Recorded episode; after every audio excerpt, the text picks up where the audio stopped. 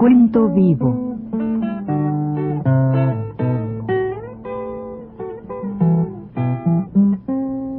Mis décadas.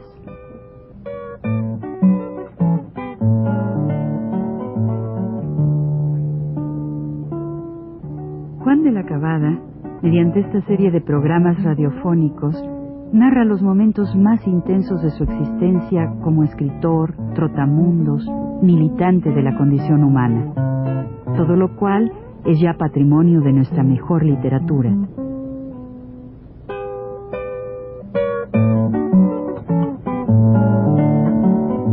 Con ustedes, Juan de la Cabada. Buenas, buenas tardes. Este, en el programa anterior terminé yo diciendo cómo el fotógrafo Héctor García me pidió que le presentase a mi amigo Agustín Lara. Él sabía que era mi amigo y tenía que hacer un reportaje para la revista Mañana que ya Agustín sabía naturalmente el reportaje y que él que iba a hacer las fotos, pero que quería que se lo presentara. Le dije, siempre, ¿cómo no? Vamos, ¿dónde está él? Me dicen, el bar Manolo. Bueno, vamos, vamos para allá. Y nos fuimos al bar Manolo. Bueno, al llegar, él como digo que siempre era así, ¿verdad? Muy así, así, ¿pero qué es esto? ¿Otro inmortal? Aquí los inmortales, los dos inmortales. Vamos a cenar, mano. No, le dije, no tengo tiempo, mano. Pero vengo aquí. Bueno, tomamos una copa. Sí, ¿cómo no? Tomamos una copa. Y en esto venía el que estaba encargado, que se llamaba Ezequiel. Y me dice, ¿qué te presento Ezequiel? No, pues eso lo conozco yo. Vivimos juntos en una temporada, ¿verdad, Ezequiel? Sí, claro. Éramos amigos de mucho tiempo. Y ahí, pues, hicimos el tercio y empezamos las copas y todo. Y yo estaba muy preocupado porque quería que, vamos a presentar a mi amigo, ¿no? y eh, él, insistía en que yo cenara, que me quedara. Pero digo, no, mira, tengo mucha prisa. Precisamente vengo con una persona, mano, con un fotógrafo. Al decir fotógrafo, a él que va así como serio, ¿no? Fotógrafo, fotógrafo, sí, hombre, un fotógrafo, un fotógrafo, va a venir aquí, es mi amigo. Me dice, ah, sí, y se llama Héctor, le dije, ven para acá, man. Y viene Héctor García, y le presenta al fotógrafo aquí, Héctor García, Agustín Lara entonces Agustín se queda mirando y dice, ah, sí, como una cara un poco desabrida.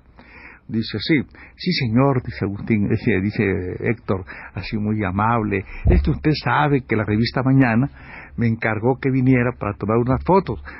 Ya creo que habló con usted. Sí, sí, ya sé de la, de la, entrevista, sí. Sí, el reportaje, quieren hacer un reportaje. Sí, ya sé, ya sé. Sí, pero ¿y qué? Dice, ¿cómo va a ser la, la fotografía? ¿Va a ser a color? Dice, sí, señor, a color, a color. Ah, entonces, venga usted el viernes, porque yo a color necesito que me traigan mi tweet verde. Y yo con tweet verde no me retrato.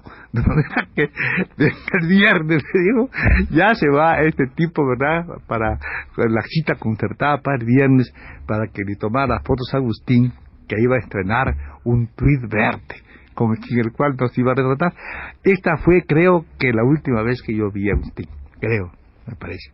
Pero ahora vamos a regresar, vamos a regresar a París y vamos a darle cierta razón a nuestro compañero, el licenciado Narciso Basol, que era ministro entonces en la legación de México en Francia, por su preocupación por mi preocupación por mi destino, es decir, su preocupación por la, una cosa que a él le parecía que iba a ser un pobre un pobre escritor malogrado. Así pensaba él, claro, porque este, en realidad sí tenía yo líos en la, allá en, París, líos de pleitos y cosas de esas que son corrientes para uno, ¿verdad? Pero él estaba un poco, un poco así asustadacho, asustadacho, digamos. Y entonces le encomendaba, eso sí me consta, a David para que, a para que me convenciera. Y era muy gracioso ver cómo yo ya me sabía eso de memoria.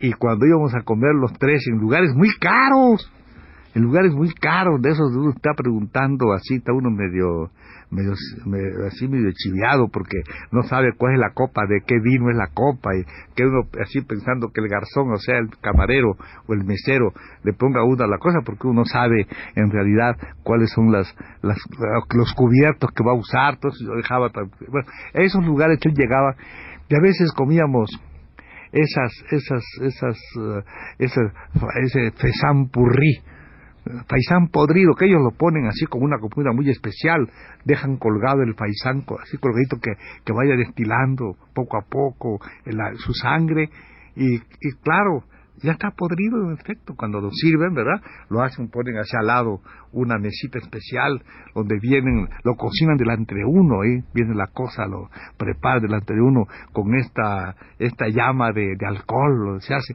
Y a mí me hacía un daño eso, como no, no me gustaba, claro, porque no me gustaba. Además con la idea, ¿no? Creo que esa idea me gusta. Pero bueno, eso es carísimo y esas comidas, esos banquetes entre el Señor queriéndome convencer. Él no decía nada. Él dejaba que David empezara a hablarme. Ay Juan, tú en México eres necesario, te necesitan allá, debes irte conmigo, porque él se vino antes que yo, se vino en febrero.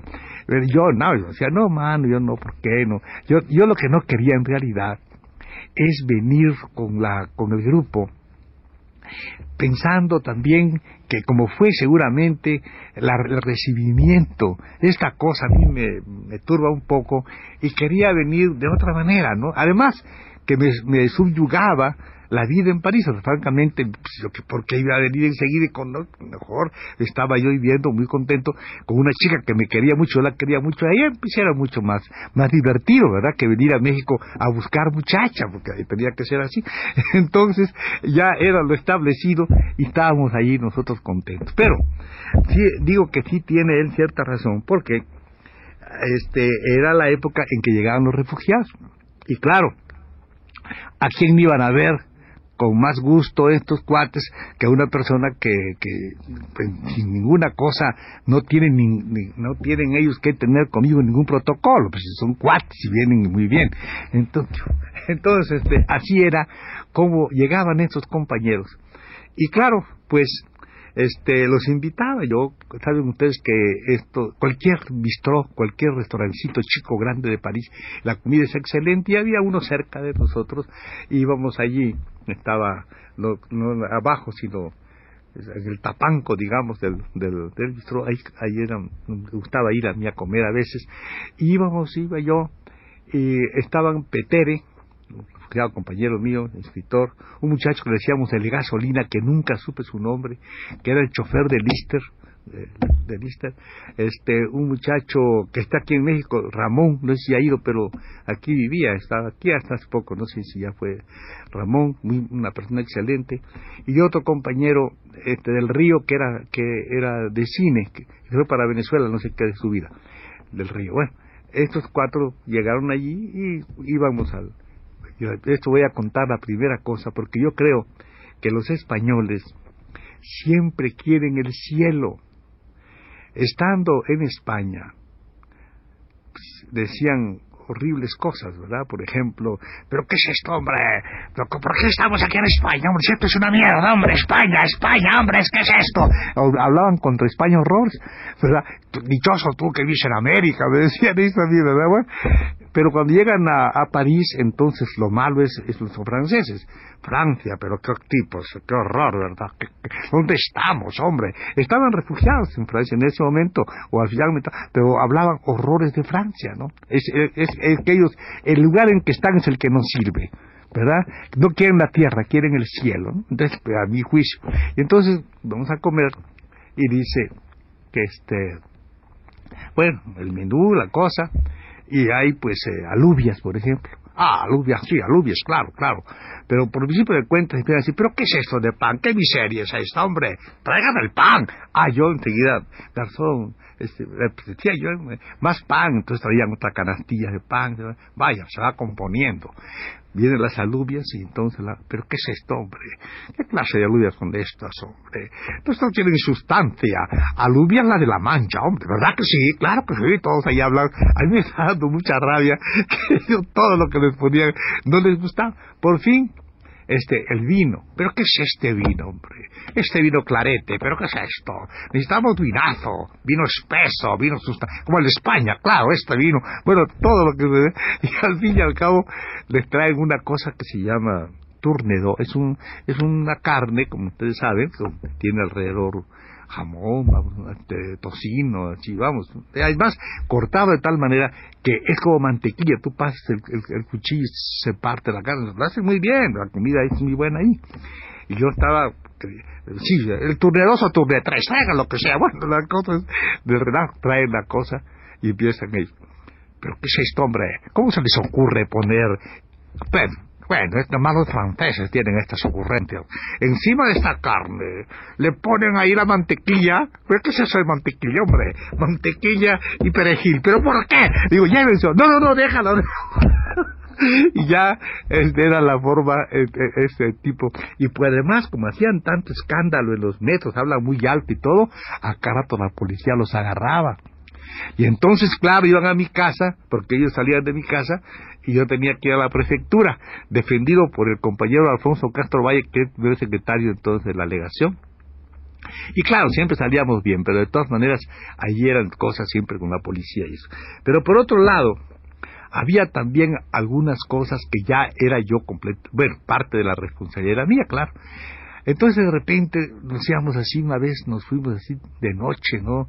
Muy noche, a un, a un, a un, este, a un bar y nos acompañó un muchacho que había sido mesero de ese bar, ¿verdad? Nos acompañó.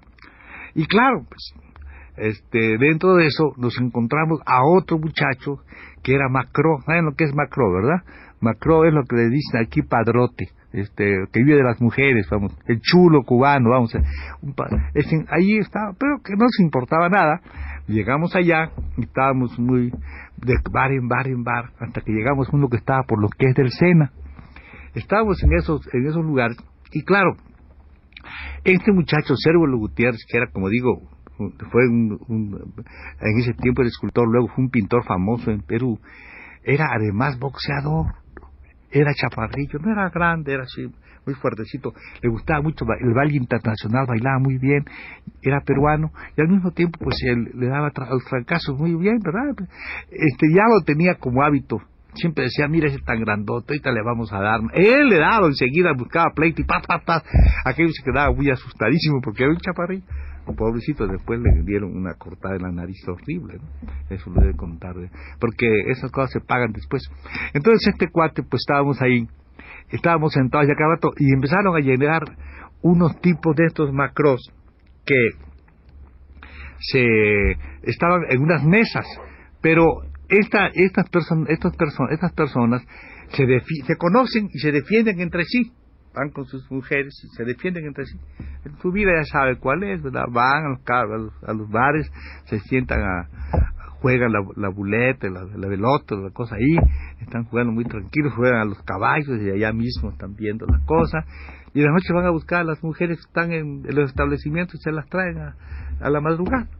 Ya para esto a la madrugada, ya estaba entrado el día cuando este muchacho me dice, ay, cómo me cae mal ese hombre, mira qué pretencioso, estaba molestando a Raúl, Raúl era el chico amigo que era del, del, del, del bar y que venía con nosotros, estaba molestando a Raúl, pero déjalo, mano, déjalo, no, ¿cómo déjalo? Y de repente se arma el pleito, se salen ellos a la calle, y cuando salen muy, muy, este, se establece claro que uno contra cada uno no los estos macros estos eh, tipos este, vividores de mujeres eran pues fuertesones franceses pero este era un muchacho como, este joven delgadito así verdad sin gran cosa de apariencia pero se pone este y la primera de cambio le, le, da un golpe en la nariz le rompe toda la boca al, al francés no empieza a ver la sangre y se meten las viejas, y claro que ya no me gustó a mí.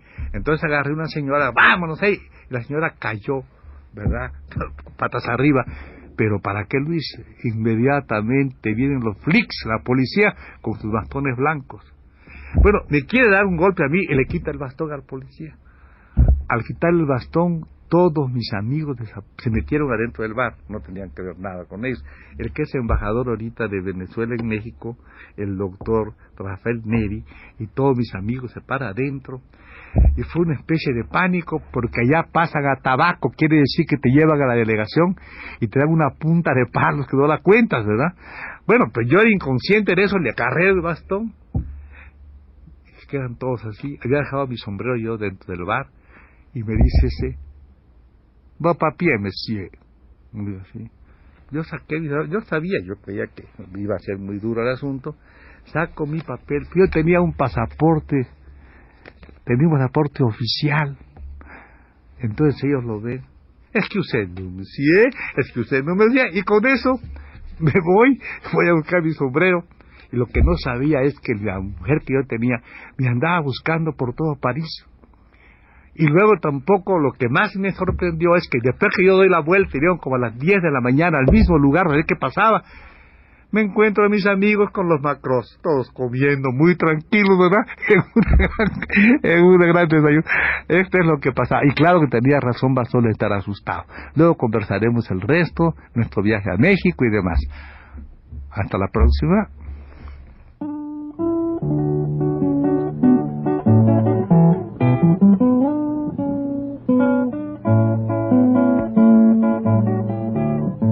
Recuento vivo